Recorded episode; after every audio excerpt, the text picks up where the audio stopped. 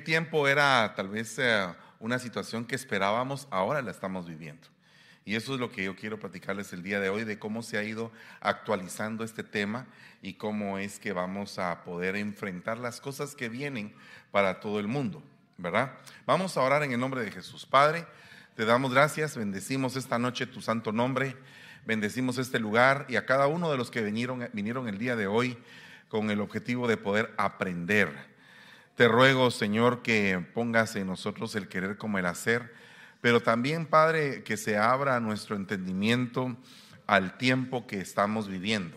Que seamos como los de la tribu de Isaacar, expertos en discernir los tiempos y que podamos a través de esto poder hacer, desarrollar al rebaño, desarrollarse el rebaño y que podamos estar todos preparados para tu venida. Te damos gracias en el nombre maravilloso de Cristo Jesús. Amén y amén. Denle un fuerte aplauso al Rey de la Gloria.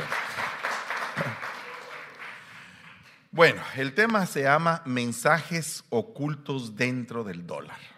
Creo que todos hemos tenido en algún momento algún dólar en las manos. Pero lo más tremendo de todo esto es que estamos eh, como que con el oído, eh, de alguna manera, mm, no sé si informado o mal informado de una posible recesión que se va a dar en este país. Eh, cada vez que hemos estado eh, pues hablando de esto, saltan los economistas y se dan eh, diferentes tipos de predicciones, de, em, vaticinios, y unos dicen sí va a haber recesión, otros dicen no va a haber recesión. Por ejemplo, la semana pasada el presidente de los Estados Unidos estaba informando que la tasa de desempleo había bajado considerablemente y que hay mucho empleo en este momento. Entonces, ah, hay signos que van marcando si va a haber un colapso o no va a haber un colapso. Pero el punto es que nosotros sabemos que tarde o temprano un colapso siempre se da. Ustedes pueden ver eh, que había un castillo allá en Turquía que tenía cientos de años y que el castillo no había podido en algún momento ser derribado, pero con este tipo de terremoto que hubo ahora, el castillo se cayó. Entonces yo me pongo a meditar que no todo es para siempre sino que todo es temporal y que en algún momento las cosas que nosotros vemos como algo muy sólido podrían colapsar. Y esto es el caso de lo que eh, sucedió en los tiempos de Jesús, cuando al Señor le preguntaron eh, si era lícito pagar impuestos o no era lícito. Entonces el Señor dijo, mostradme la moneda, de quién es la imagen y la inscripción que hay en la moneda. Y ellos dijeron, de César, ¿verdad? Y entonces, dadle al César lo que es del César y a Dios lo que es de, Dios. Pero acuérdense que este momento fue un momento que los, de que los eh, religiosos, los escribas de aquel tiempo, utilizaron para poder tentar al Señor, para hacerlo tropezar, para ver si, si él en algún momento tenía algún tipo de tendencia. Pero la realidad es que nosotros, según la historia moderna, Ningún país ha tenido en este tiempo tanto poder como Estados Unidos.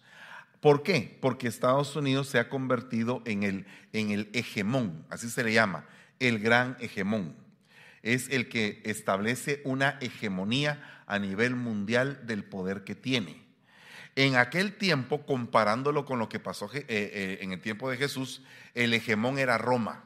O sea, todas las cosas que de alguna manera influenciaban en el mundo antiguo eran de alguna forma auspiciadas, avaladas, conquistadas, defendidas, gobernadas, esclavizadas por Roma. O sea, Roma había, se había extendido enormemente, era un imperio muy grande y entonces era en aquel tiempo el gran hegemón. Pero en este momento en la historia moderna el hegemón es Estados Unidos. ¿Por qué? Porque, tiene muchas características. En primer lugar, el lenguaje de Estados Unidos, el inglés, es un lenguaje que se habla en una gran cantidad de países del mundo y cuando se trata de un lenguaje comercial, el inglés es el lenguaje número uno en usarse. Eso es una influencia idiomática. Cuando hablamos económicamente, el dólar juega un papel muy importante alrededor del mundo. Las transacciones se hacen en dólares. Eso es una influencia económica. Cuando estamos hablando de democracia, la democracia, digamos, eh, súper desarrollada es la democracia que se da en este país. Entonces, bajo la compensación de los poderes del Estado, de los tres poderes que usted ya sabe, el Ejecutivo, que está representado por el Presidente de la República, el Legislativo, que está representado por la Corte Suprema, y el Judicial, ¿verdad? Que en este sentido, perdón, el Legislativo, el Congreso, y el Judicial, la Corte Suprema. Entonces, ahora, cuando vemos este concepto, oiga lo que dice eh, la enciclopedia. En la historia moderna ningún país ha tenido tanto poder como Estados Unidos tiene ahora y no obstante algunos analistas sostienen que seguirá los pasos del Reino Unido. La última nación hegemónica que hubo fue el Reino Unido. De hecho, Estados Unidos es como una herencia de la antigua Inglaterra la última gran nación hegemónica. Sin embargo, y pese a muchas advertencias y profecías de que la nación americana iba a perder su posición en el trono global, la Henry Jackson Society lo tiene claro. Estados Unidos eh, continúa siendo el hegemón. Es decir, es decir, el país con más recursos y con los medios suficientes para extenderlos por todas las regiones del mundo. Lo más importante, no parece que nadie podría quitarle el puesto por mucho tiempo. ¿A qué se refiere con esto? Bueno, si preguntan quién es el mayor consumidor de productos chinos, pues le puedo asegurar que en los primeros cuatro puestos está Estados Unidos.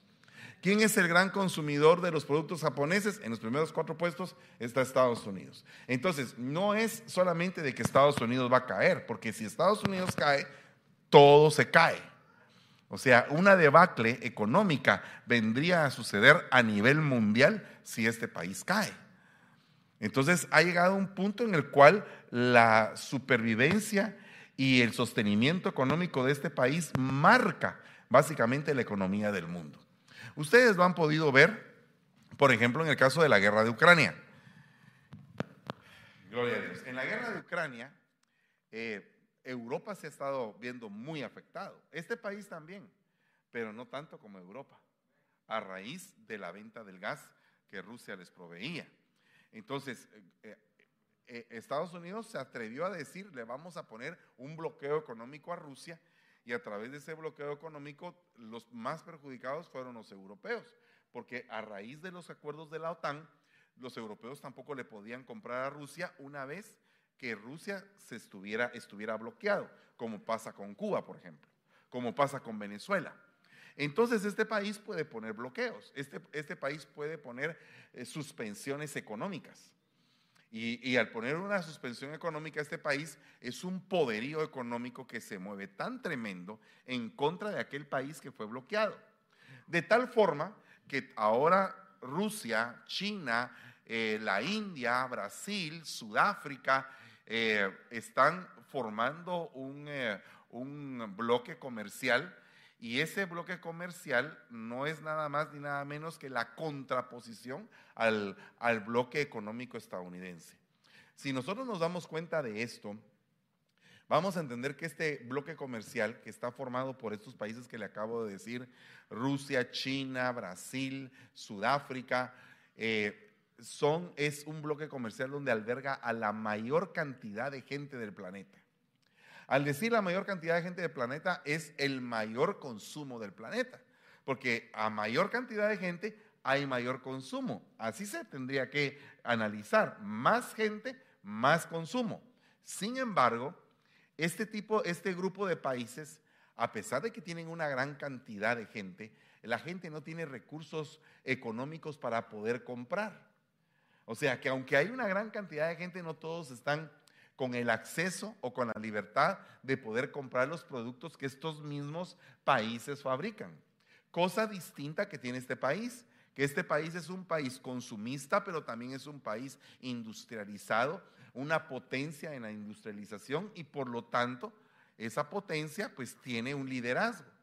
A ese liderazgo, a esa hegemonía que está basada también no solamente en el idioma, no solamente en la economía, sino que también en las armas porque este país es el, que tiene el ejército más poderoso del planeta. O sea, por mucho, los países que tienen portaaviones no le llegan pero ni a la mitad a este país, ni siquiera uniéndose. O sea que realmente es un país hegemónico. Ahora, cuando vemos esto, este país hegemónico fomenta, fomenta sus creencias, fomenta su cultura. Y usted sabe que hay una máquina enorme llamada Hollywood que lanza la cultura del país. Por ejemplo, usted puede ver a un Rambo en aquellos tiempos, a un Terminator, a, todos los que de alguna manera representaban la ideología del poder de este país. Y eso es algo bien tremendo, pero este país está cambiando. Y ahora, ya en la etapa de los 2020 en adelante, este país está entrando a la era tecnológica y se tiene que ajustar a esa era porque la era industrial se está acabando y en la era industrial el país hegemónico era este país. La pregunta sería, ¿se va a levantar otro país a la hora de que se instale la tecnología a todo nivel, a nivel mundial? ¿O será que este mismo país va a seguir siendo líder? ¿O será que se van a levantar bloques de países poderosos y se va a desmembrar esa hegemonía que, que tiene este país. Tal es el caso de empresas como Tesla, como SpaceX eh, y como Neuralink, que son empresas que proféticamente están íntimamente ligadas a lo que ha dicho la Biblia. Por ejemplo, en la Biblia dice, aún y cuando tú subieras a la luna, de ahí te bajaré. Uno de los, de, las, de los conceptos de este hombre es colonizar, ya sea Marte o colonizar la luna. ¿Verdad?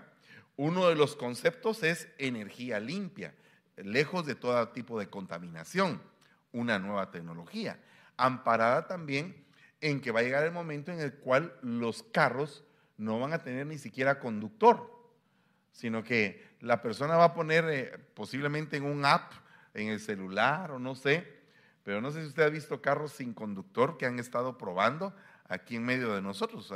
pasan los carros y uno dice, ¿y quién va manejando ese carro? Pues el cuate va bien sentado tranquilamente, sin necesidad de, de él tocar el timón. O sea que los ensayos se están dando. Se están dando ensayos para carros con energía limpia, carros sin conductor, carros voladores. O sea, una, una gama a tal punto que si usted todavía usaba aquella máquina de escribir, donde la máquina era de hierro y usted tenía que eh, casi que quebrarse los dedos para escribirla y ahora sus hijos ya no usan esa máquina, eso quedó obsoleto, ¿cómo van a ser sus nietos? Sus nietos van a con la mente poder ordenar que se encienda una televisión, que se encienda un equipo de sonido, solo con la mente. Ahora, ¿por qué estamos diciendo esto? Porque está el concepto Neuralink. Y Neuralink es una compañía de chips cerebrales, fundada por Elon Musk, creador de Tesla y de SpaceX. Esta reciente compañía busca conectar nuestras mentes con la inteligencia artificial. Ese es su objetivo. Conectar nuestras mentes a una inteligencia artificial. Eh, entre comillas, para ayudar a personas con lesiones cerebrales. Neuralink trata de solventar los daños cerebrales creando un interfase para todo el cerebro que conecte a la inteligencia biológica con la inteligencia artificial. Neuralink está marcando la ruta para el futuro de las interfaces cerebrales.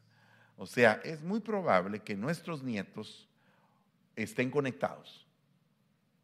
Ahora, ¿a qué van a estar conectados? Van a estar conectados a una superinteligencia. Y la Biblia habla claramente que se le va a dar un poder a la bestia, al anticristo, se le va a dar un poder para infundirle aliento de vida a la imagen de la bestia. Entonces yo creo que cada día estamos más cercanos a eso, porque todo esto es parte de un nuevo orden mundial, de lo que se va a dar, a tal punto que el dinero va a cambiar, el dinero va a ir cambiando se puede transformar, por ejemplo, en un chip, se puede transformar en una tarjeta de crédito. Y esas opciones ya están en el mercado.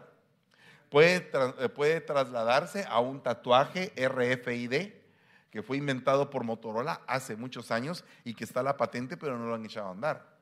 Hay muchos tipos de formas cómo se podría comercializar sin necesidad del dinero en efectivo. Y ahora cada día más se está avanzando en el dinero electrónico.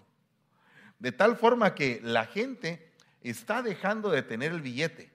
Está todo básicamente cuantificado en números, en transacciones electrónicas. Y usted puede ir, por ejemplo, a algunos lugares donde eh, su mismo celular ya es hasta su, eh, portador de tarjetas, su portador de identificación. Y el celular está conectado a una nueva tecnología que se está poniendo muy de moda, que es la 5G, que no ha entrado totalmente, totalmente en funcionamiento, no ha entrado, pero está en el proceso de entrar en funcionamiento para que las transacciones sean a una velocidad impresionante. De, tal forma que ahora están apareciendo eh, monedas que son de tipo digital o virtual. Tal es el caso del Bitcoin, que se le llama la criptomoneda. ¿Qué es una criptomoneda? Es una moneda digital y virtual descentralizada, o sea que no está controlada por ningún banco, que está representada por una cadena de código no duplicable, que se transfiere entre los usuarios. Son por tanto una forma nueva de dinero que genera un mundo monetario nuevo. Observe este punto porque si vamos a analizar lo que es el nuevo orden mundial, ya hay un nuevo orden mundial en seguridad a través del ataque del 9-11.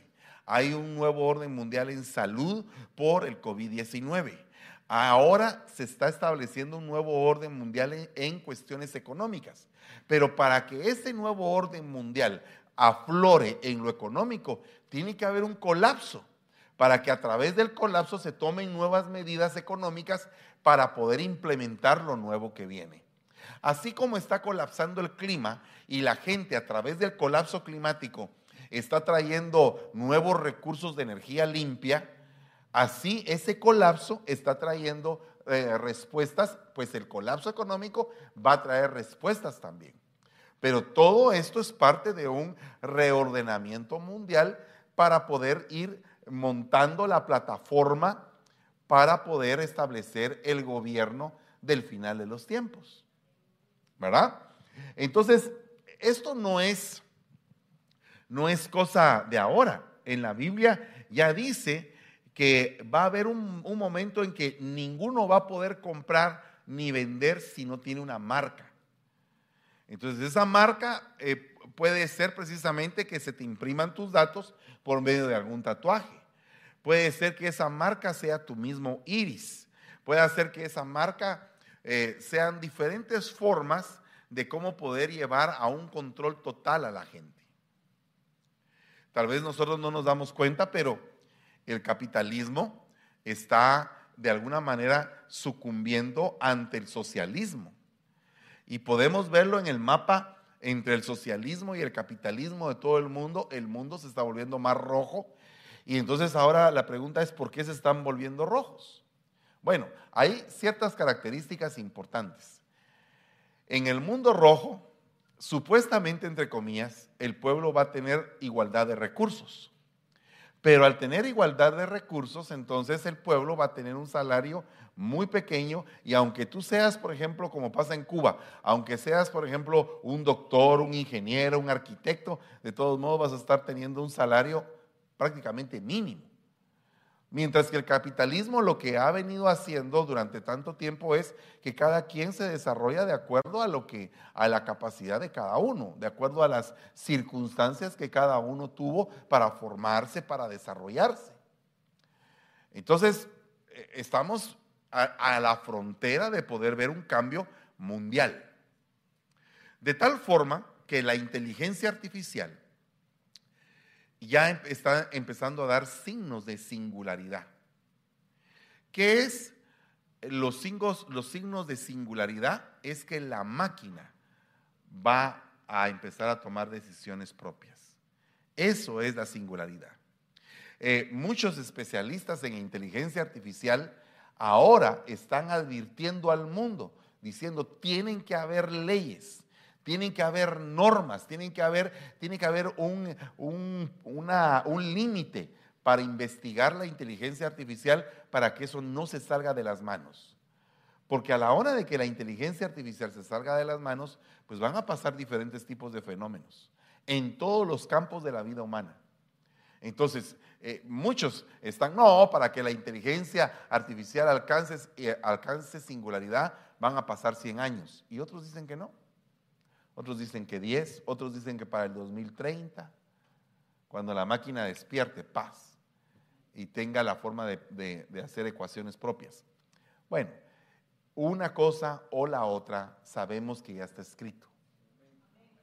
Y que nada de lo que está escrito se va a dejar de cumplir. Y la inteligencia artificial es, en las ciencias de la computación, los sistemas o la combinación de algoritmos con el propósito de crear máquinas que imiten la inteligencia humana para realizar tareas y pueden mejorar conforme a la información que recopilan. Usted dirá, eso, para eso falta mucho. Fíjese que no. Usted va a algunos hospitales y ya los enfermeros se manejan bajo inteligencia artificial. Ya hay robots que pasan eh, chequeando o en algún momento el doctor está en la cabeza eh, o en la cara del robot. Eh, usted puede ir a la gasolinera que está aquí en San Rafael, ahí están haciendo demostraciones de robots que sirven en la gasolinera. Entonces, yo creo que la fusión entre la máquina y el hombre no va a tardar mucho. Yo creo que ya de un momento a otro vamos a empezar a ver más robots, más robots, como empezó con las televisiones, como empezó con muchas cosas que nosotros ahora vemos muy normales, pero que en su tiempo era algo muy extraño tener una televisión. No cualquiera la tenía. Entonces, ahora, a raíz de eso, dice la palabra de Dios que la bestia, el falso profeta, el anticristo, van a, es, esa, esa organización, ese triunvirato diabólico va a hacer que todos, pequeños y grandes, ricos y pobres, libres y esclavos, se les ponga una marca. En la mano derecha o en la frente. De hecho, nosotros tenemos un reconocimiento dactilar que está en la mano y tenemos un reconocimiento visual que está en el iris y que son únicos en cada persona. Entonces, ¿Qué significa esto si esto fue escrito hace dos mil años? Que está plenamente concatenado lo que vio Juan con lo que se está viviendo en este tiempo. Eh, en el tiempo que vivió Juan no existían ni, ni las huellas digitales ni tampoco el reconocimiento visual. Y ahora podemos ver que todo esto se ha estado dando conforme ha pasado el tiempo. ¿Será que esto es parte de un plan? ¿Será que alguien planificó esta situación y que ya estaba escrita o que ha venido revelación? tanto de Dios a la tierra como del enemigo a la tierra. Porque así como el Señor eh, trajo revelación desde sus profetas, eh, traen palabra, ¿por qué cree usted que hay un movimiento de falsos apóstoles, de falsos profetas, de falsos maestros, de obreros fraudulentos? ¿Por qué hay ese, ese movimiento de falsedad atacando a la iglesia? Pues porque también ese movimiento de falsedad lo que va a traer es una desgracia, al, mundo espiritual que se está levantando. ¿Cómo la va a traer? Trayendo profecías falsas. Ahora, de igual manera, el mundo tiene información que va a contravenir con la información de Dios. Y, así como va a contravenir con la información de Dios, ustedes han visto cómo se ha ido, digamos, proliferando el divorcio. con los bisabuelos no había divorcio. Ya con los abuelos uno que otro divorcio, con los papás ya había divorcio, pero ahora el divorcio es parte de la orden del día, ya nadie aguanta estar casado. ¿Verdad? Ya algo que no les molesta, divorciémonos. Y va esa herencia en aumento, en aumento, porque la maldad y la perversidad del mundo está creciendo. Entonces, esto se está cumpliendo, tal vez todavía no directamente, pero sí se está cumpliendo porque hay un nuevo orden mundial donde han habido bloques que se han ido formando, no solamente eh, ahora en este momento, bloques de índole armamentístico y económico. La OTAN es un bloque armamentístico. Se defienden entre todos, pero también cuando vemos el bloque asiático es un bloque económico. El bloque árabe es un bloque económico.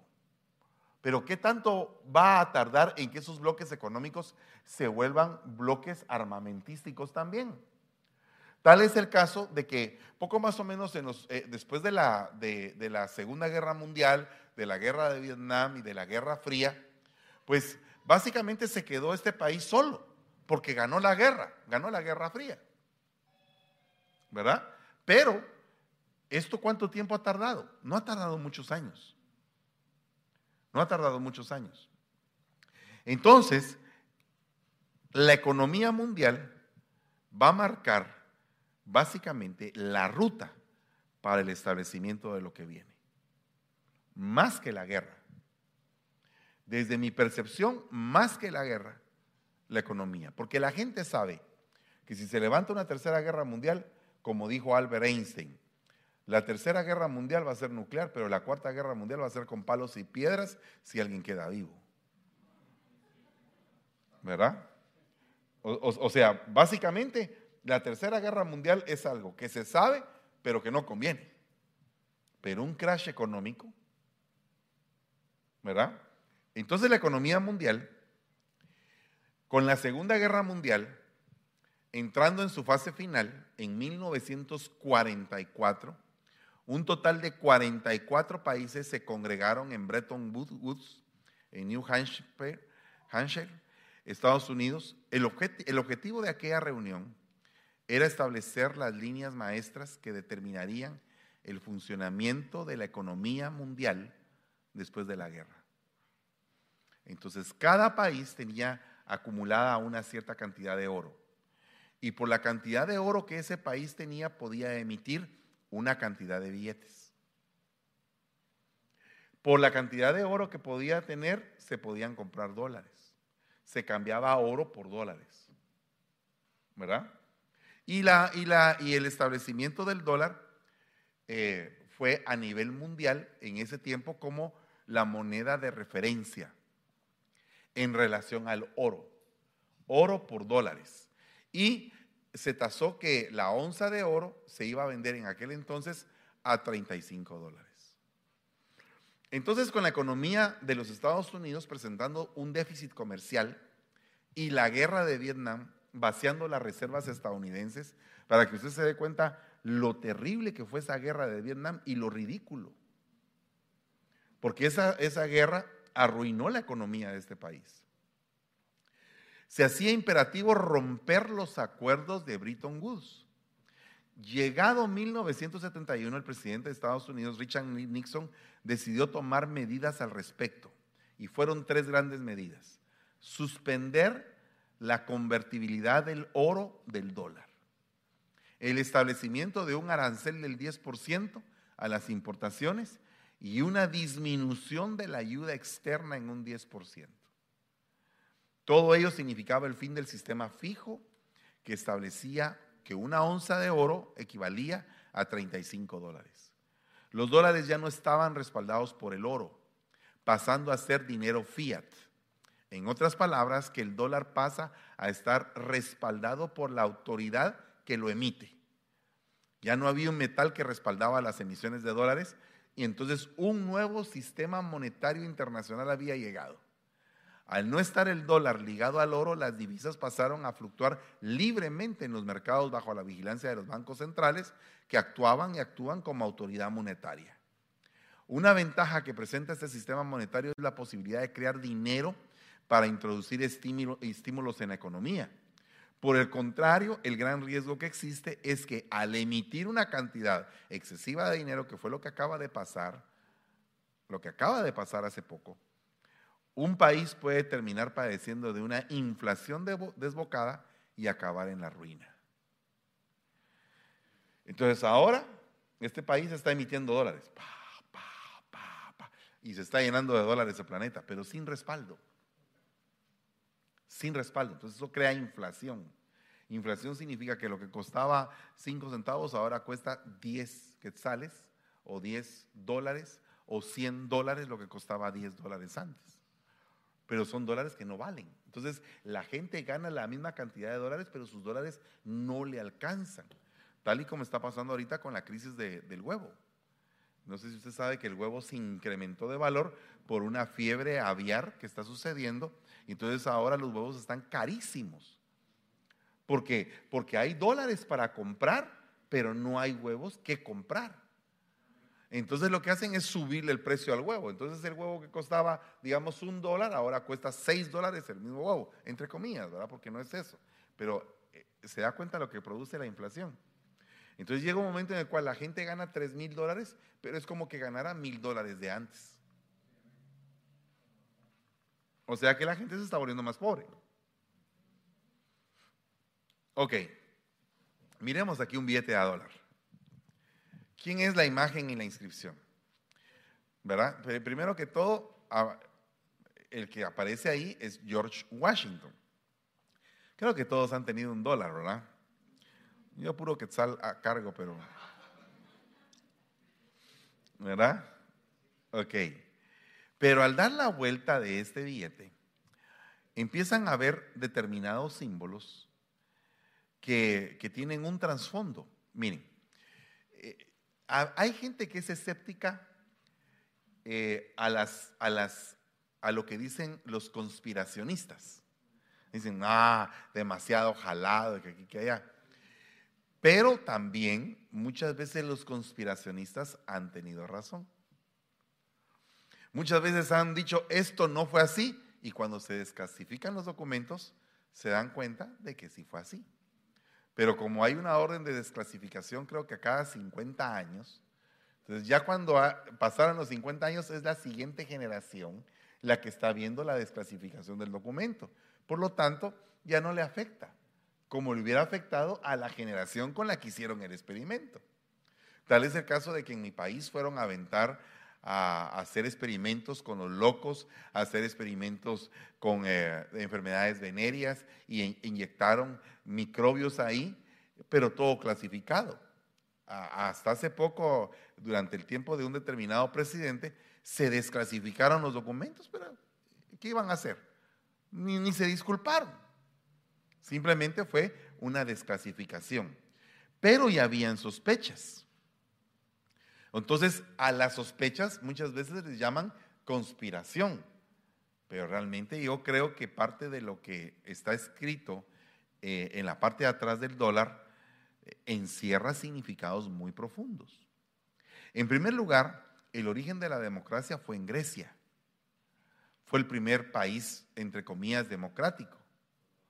Pero después es cuando, cuando Grecia es conquistada por Roma, entonces Roma adopta ese sistema y entonces Roma también, a pesar de tener un emperador, tiene un senado donde se toman determinadas decisiones. Y el concepto en la esencia de la fundación de Roma era precisamente que Roma iba a ser una república, un gobierno republicano. Entonces, cuando vemos en este billete ciertas cosas, vemos cosas de, los imperios ¿verdad? Por ejemplo, aparece una pirámide que no tiene nada que ver con ah, Estados Unidos, sino que tiene que ver con Egipto. Y la pirámide aparece con un ojo, ¿verdad? Entonces, primero que todo, aparece la, la frase, en Dios confiamos. Y la pregunta sería, ¿cuál es el Dios en el cual realmente en este país se confía?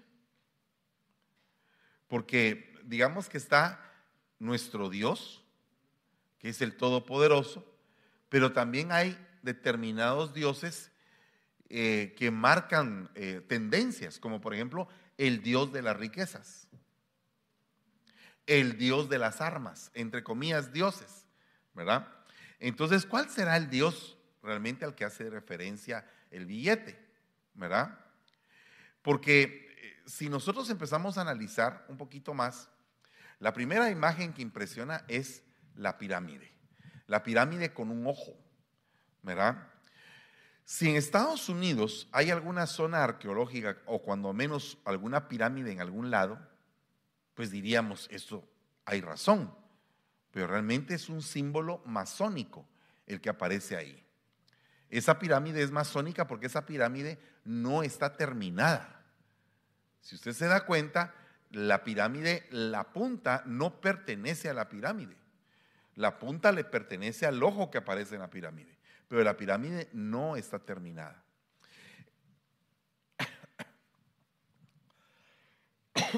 ¿Verdad? En la parte de arriba de la pirámide aparece la frase anuit coeptis. Y esta palabra tiene un significado muy profundo. Oiga lo que dice acá. Esta leyenda se traduce, o sea, anuit coeptis, como Él ha favorecido nuestra empresa. Él ha favorecido nuestra empresa. Es lo que significa en español anui coeptis. ¿Y, quién es él? Pues es el ojo que está en la pirámide. ¿Y quién es ese ojo? ¿Verdad? Porque eh, algunos lo identifican con el ojo de la divina providencia de la religión católica. ¿Verdad? Pero la misma religión católica tuvo sincretismo. O sea, se mezclaron religiones paganas con la iglesia primitiva y de ahí apareció la religión católica, con una cantidad de símbolos que no pertenecían al pueblo de Israel, como el símbolo del pescado en los cardenales, ¿verdad?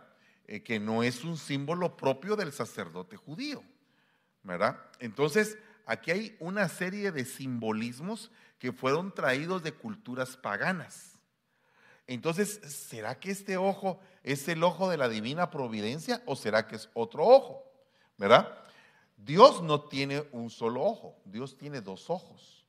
Esdras 5:5 dice, mas los ojos de Dios estaban sobre los ancianos de los judíos.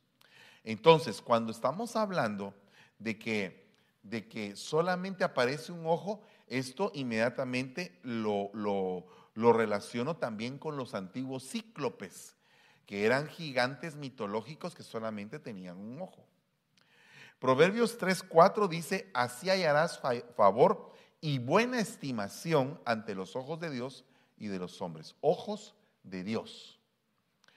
Y entonces, ¿de dónde aparece ese ojo? Bueno, ese ojo es el ojo de Horus, que es el ojo de un dios egipcio. Y ese ojo es el, gran arquitecto del universo. Así se le llama ese ojo. El ojo del gran arquitecto del universo. Aquí podemos verlo en otras, en otras, eh, en otras, ah, en otros dibujos. Ahora, esto tiene que ver mucho con los grados de la masonería. Cuando nosotros vemos la historia de los Estados Unidos, la mayoría de gente muy importante de los Estados Unidos que levantaron este país eran masones. Y en los masones hay diferentes grados, dependiendo de qué rito es el que siguen. Si es el rito conservador masón o es el rito escocés. Y cada uno de ellos tiene determinados grados. Pero cuando llegan a los últimos tres grados, los masones se les llaman los sabios, los elegidos y los adeptos. Entonces, estos, estos masones cuando llegan a esa, a esa estatura, pues ya no están sirviendo solamente al Dios desconocido o, o al gran arquitecto del universo, como ellos le llaman, sino que están sirviendo a una deidad diabólica. A todo esto, aquí se lo voy a mostrar. Así pues, cuando el billete de dólar junto con el sello oficial de los Estados Unidos aparece Anuit Coeptis, es decir, Él ha favorecido nuestra empresa. Ese Él, refiriéndose al ojo del triángulo, no es Dios, sino el mismo Satanás declarando que Él ha favorecido la empresa. O sea, si usted se da cuenta, eh, eh, el sostenimiento de este país en muchos años fue por su fe, pero esa fe está desapareciendo. Se están cerrando iglesias, las juventudes de las iglesias se están perdiendo, en muchas iglesias se está cerrando, se está perdiendo la fe. Y más aquí en California, porque aquí en California todavía se favorece mucho la oposición a la iglesia. Hay algunos estados de los Estados Unidos donde todavía hay mucho conservador y la iglesia juega un papel muy importante, pero aquí en California la cosa está bien delicada. Entonces, aquí tenemos estos dos símbolos y estos dos símbolos en la parte de abajo de la pirámide aparece Novus Ordum Seculorum, que significa nuevo orden secular o nuevo orden mundial. ¿verdad? Nuevo orden secular, novus ordum seculorum. O sea, este billete está anunciando la llegada de un nuevo sistema. En ese sistema, acuérdense que el libro de Daniel dice que en los últimos tiempos una de las señales proféticas que van a ver es que la ciencia aumentará, que la gente vendrá de un lado a otro. ¿Verdad? Pero cuando dice que la ciencia aumentará, vemos que en los últimos 200 años el mundo ha avanzado lo que no avanzó en todos los siglos anteriores. O sea, haga de cuentas que la historia de la humanidad, unos dicen que tiene seis mil, otros que tienen siete mil años, pero digamos que concatenando un poco con el jardín del Edén, entendemos que la humanidad tiene aproximadamente unos siete mil años, seis mil años algo. Pues imagínese usted que en cuatro mil años la humanidad, la humanidad no avanzó y en estos dos mil años tampoco avanzó tanto hasta en los últimos 200 años. Y hay, y hay una indicación en el libro de Daniel que cuando la ciencia aumente, es porque ya viene el fin de los tiempos. Pero no solamente eso, dice eh, el libro del profeta Daniel, sino que el libro del profeta Daniel habla de varios imperios, el babilónico, el medo-persa, el griego y el romano. Pero después aparece que eh, el, último imperio es una mezcla, es una mezcla. Y entonces esa mezcla todavía no se ha terminado, porque es una mezcla de los diez dedos de los pies de la gran estatua. Y esa mezcla no es nada más y nada menos que representada por los diez bloques de naciones que hay. ¿A qué se refieren los diez bloques de naciones? Bueno, hay un G7, hay un G8, hay un G9 y hay un G10, hay un G20. esos grupos de países son los países representantes o países cabezas de cada uno de los bloques. Tal es el caso de que está el TLC, que es el Tratado de Libre Comercio que alberga a Canadá, Estados Unidos y México, y es el bloque comercial más poderoso del mundo. Pero del otro lado está la China, la India, Japón, ¿verdad? Que empiezan a formar el bloque asiático. Está el bloque oceánico y está el bloque europeo, la Comunidad Económica Europea. Entonces, cada uno de estos bloques es como parte de un todo, donde todos se dependen, donde va, puede llegar el momento en que no se pueden atacar. Pero entonces, si no se pueden atacar, mejor unámonos.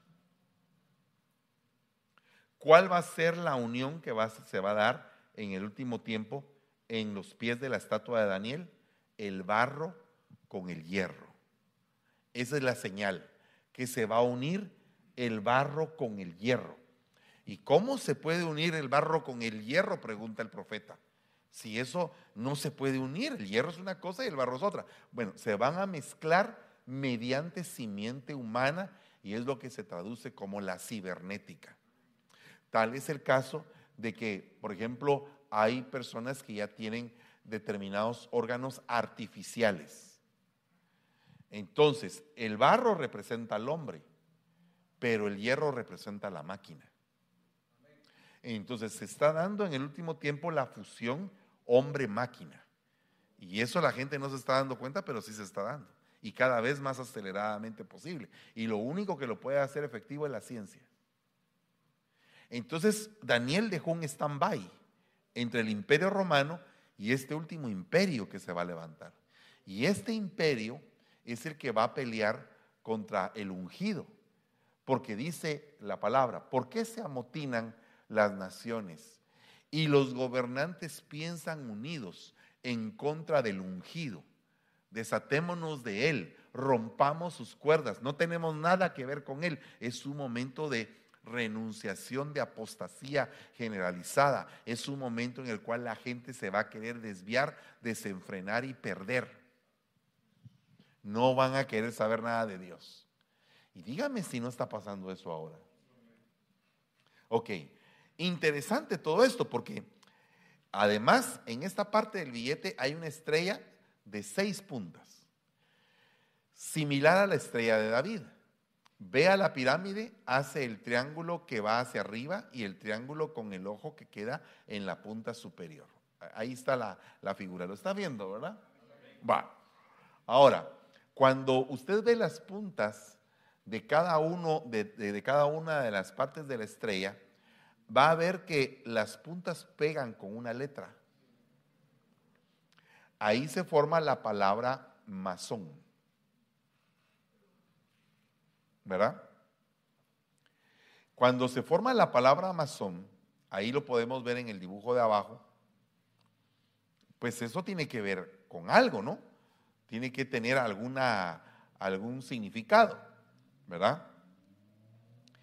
Entonces, tomando en cuenta esto, el nuevo orden de todos los tiempos se va a dar a través de una estratagema o de un plan de índole masónico, de índole de sociedades secretas. Tal es el caso que en el tiempo del anterior presidente se mencionaba mucho el Estado profundo.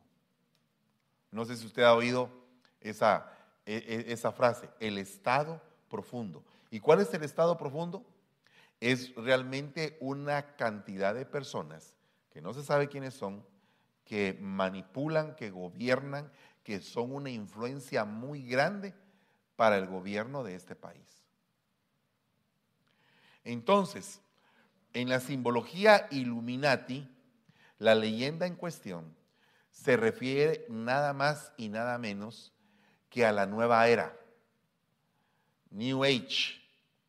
Y entonces, ¿qué es la nueva era? La nueva, era es la nueva era de Acuario, según el zodíaco, y que vendría a suceder después de la era de Pisces, o sea, la era cristiana, porque la era de Pisces es relacionada con el pescado, que es referente a la ideología cristiana de que el Señor Jesús empezó su ministerio con pescadores.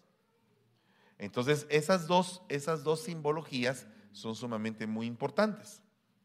Ahora, cuando aparece esta palabra novus ordum seculorum, está prácticamente o anunciando una nueva dimensión de gobierno, una nueva dimensión de forma de realizar las cosas. ¿Usted ha oído acerca de los ciberataques? Ok, eso no existía hace 40 años, no existía. No, no, no se podía entender eso. Eh, como, un, como parte del idioma normal. Ah, miren, fíjese que pasó un ciberataque en tal parte. Eso tal vez a nivel de espionaje, tal vez se daba. Pero a nivel así normal, un ciberataque. Ay, miren, me hackearon mi teléfono. Algún bandido de la iglesia, ¿verdad? ¿verdad? O sea, hay gente que tiene el poder de poder hackear de poder intervenir en algo personal. O sea que eso está a la orden del día.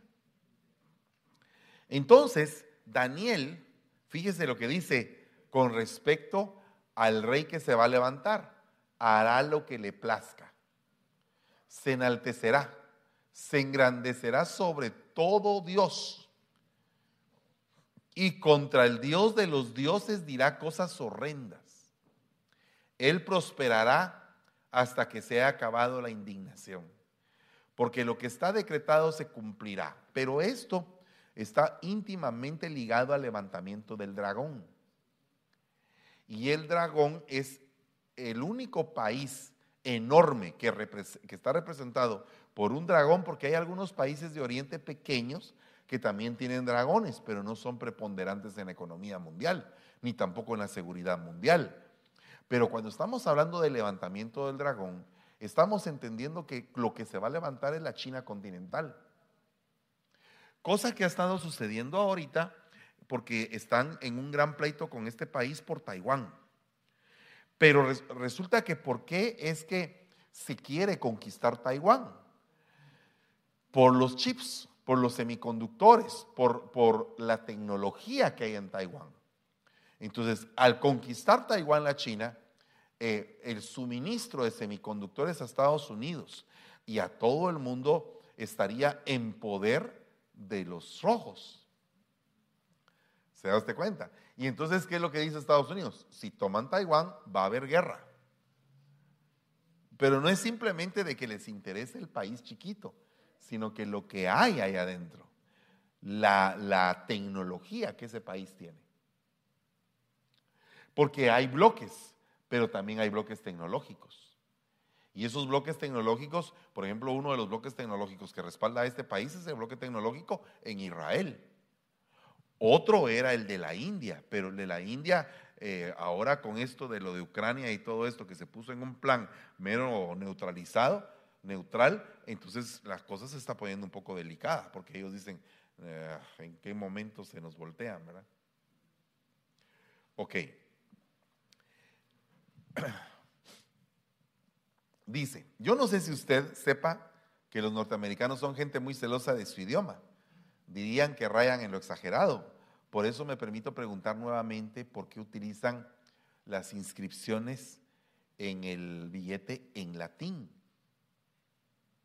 ¿Por qué ponen la palabra e pluribus unum, que significa de muchos pueblos uno?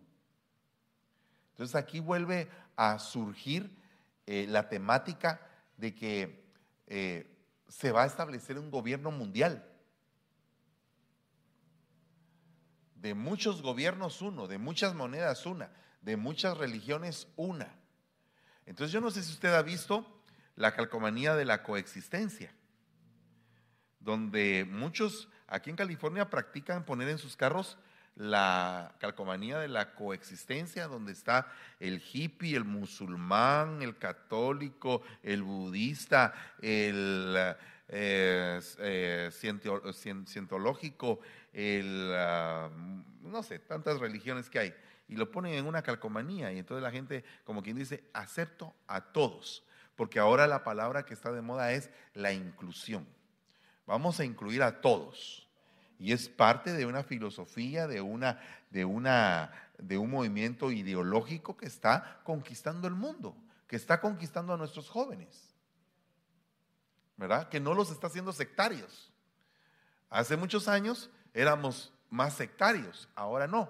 Ahora estamos todos como que orientados a, no hombre, juntémonos, juntémonos, juntémonos. Y, ese, y, y eso, esa inclusión está permitiendo lo mismo que le pasó a la iglesia primitiva con el imperio romano, que cuando se hubo la inclusión, entonces se soltaron una gran cantidad de creencias, una gran cantidad de, de, eh, ríos, de corrientes. Y por eso es que dice eh, claramente la Biblia que en el último tiempo muchos van a amontonar maestros conforme a sus propios deseos, porque van a tener comezón de oídos. Y si algo hay ahora es que muchos practicantes de cuanta religión hay, hay miles de religiones, hay miles de teorías, miles de filosofías, miles de prácticas. Y entonces ahora ya no está tanto en vamos a predicar el Evangelio, sino que ¿qué sos tú? Ah, soy musulmán. Ah, vaya, qué bueno, somos hermanos también. ¿Y tú qué sos? Budista. Ah, también somos hermanos. Ok, ya no es el sectarismo que había antes. ¿Por qué se está cumpliendo esto? A raíz de esta situación, cuando analizamos la pirámide, resulta que la pirámide tiene básicamente una inscripción de un año, 1776. ¿Verdad? Y alguien dice, ¿y eso qué es? Bueno, pues es la fecha en que fue la independencia de los Estados Unidos, 4 de julio de 1776. El 4 de julio de 1776, los delegados de los 13 estados. Empecemos por, por ver que este país fue fundamentado en 13 colonias, en 13 estados. El número 13 en la Biblia representa rebelión. Todos los capítulos 13 de la Biblia, desde Génesis hasta Apocalipsis, cada vez que hablan del número 13, todos los capítulos hablan de rebelión. Y los únicos libros que no tienen capítulo 13, hay una mujer que se casa. El capítulo de Ruth, el eh, libro de Ruth no tiene 13, una mujer se casa. El libro de Esther no tiene 13 y una mujer se casa. El libro del Cantar de los Cantares no tiene 13 y hay una mujer que se casa, que es amada. Entonces, los 13 son, son bien delicados. Y curiosamente, eh, cuando vemos acá, dice que los delegados de los 13 estados de Nueva Inglaterra proclamaban la Declaración de Independencia de los Estados Unidos de América. De los 13 firmantes, o sea, 13 estados, 13 firmantes. Del Acta de la Independencia, 9 eran francmasones. Eh, Ellery, Franklin, Hancock, Hughes, Hopper, Payne, Stockton, Walton y Whipple. Esos eran los, que, los representantes. Entonces, la influencia de la francmasonería se iba a hacer patente en un montón de cosas. Ahora, si ustedes se dan cuenta en esta, en esta imagen de Baphomet, porque yo no sé si usted sabe, pero que en Estados Unidos, en el área de San Francisco, se imprimió la primera Biblia satánica. Se estableció también el sacerdocio satánico. Se, se, estableció al primer sacerdote satánico y representante del satanismo a nivel mundial. En el primer lugar de todo el planeta Tierra fue San Francisco. Entonces, este, este ser que aparece ahí, que el Señor lo reprenda, va íntimamente ligado al compás y a la regla de, los, de la gran logia masona o francmasona. Y aquí podemos ver que ya se cumplió la primera parte, dice. solamente déjenme, ahorita le voy a explicar. Entonces, mire, mire acá.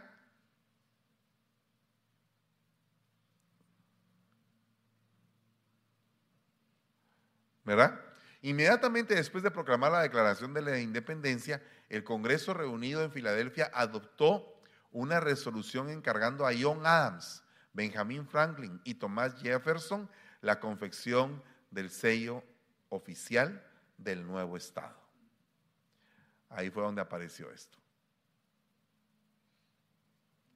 ¿Verdad?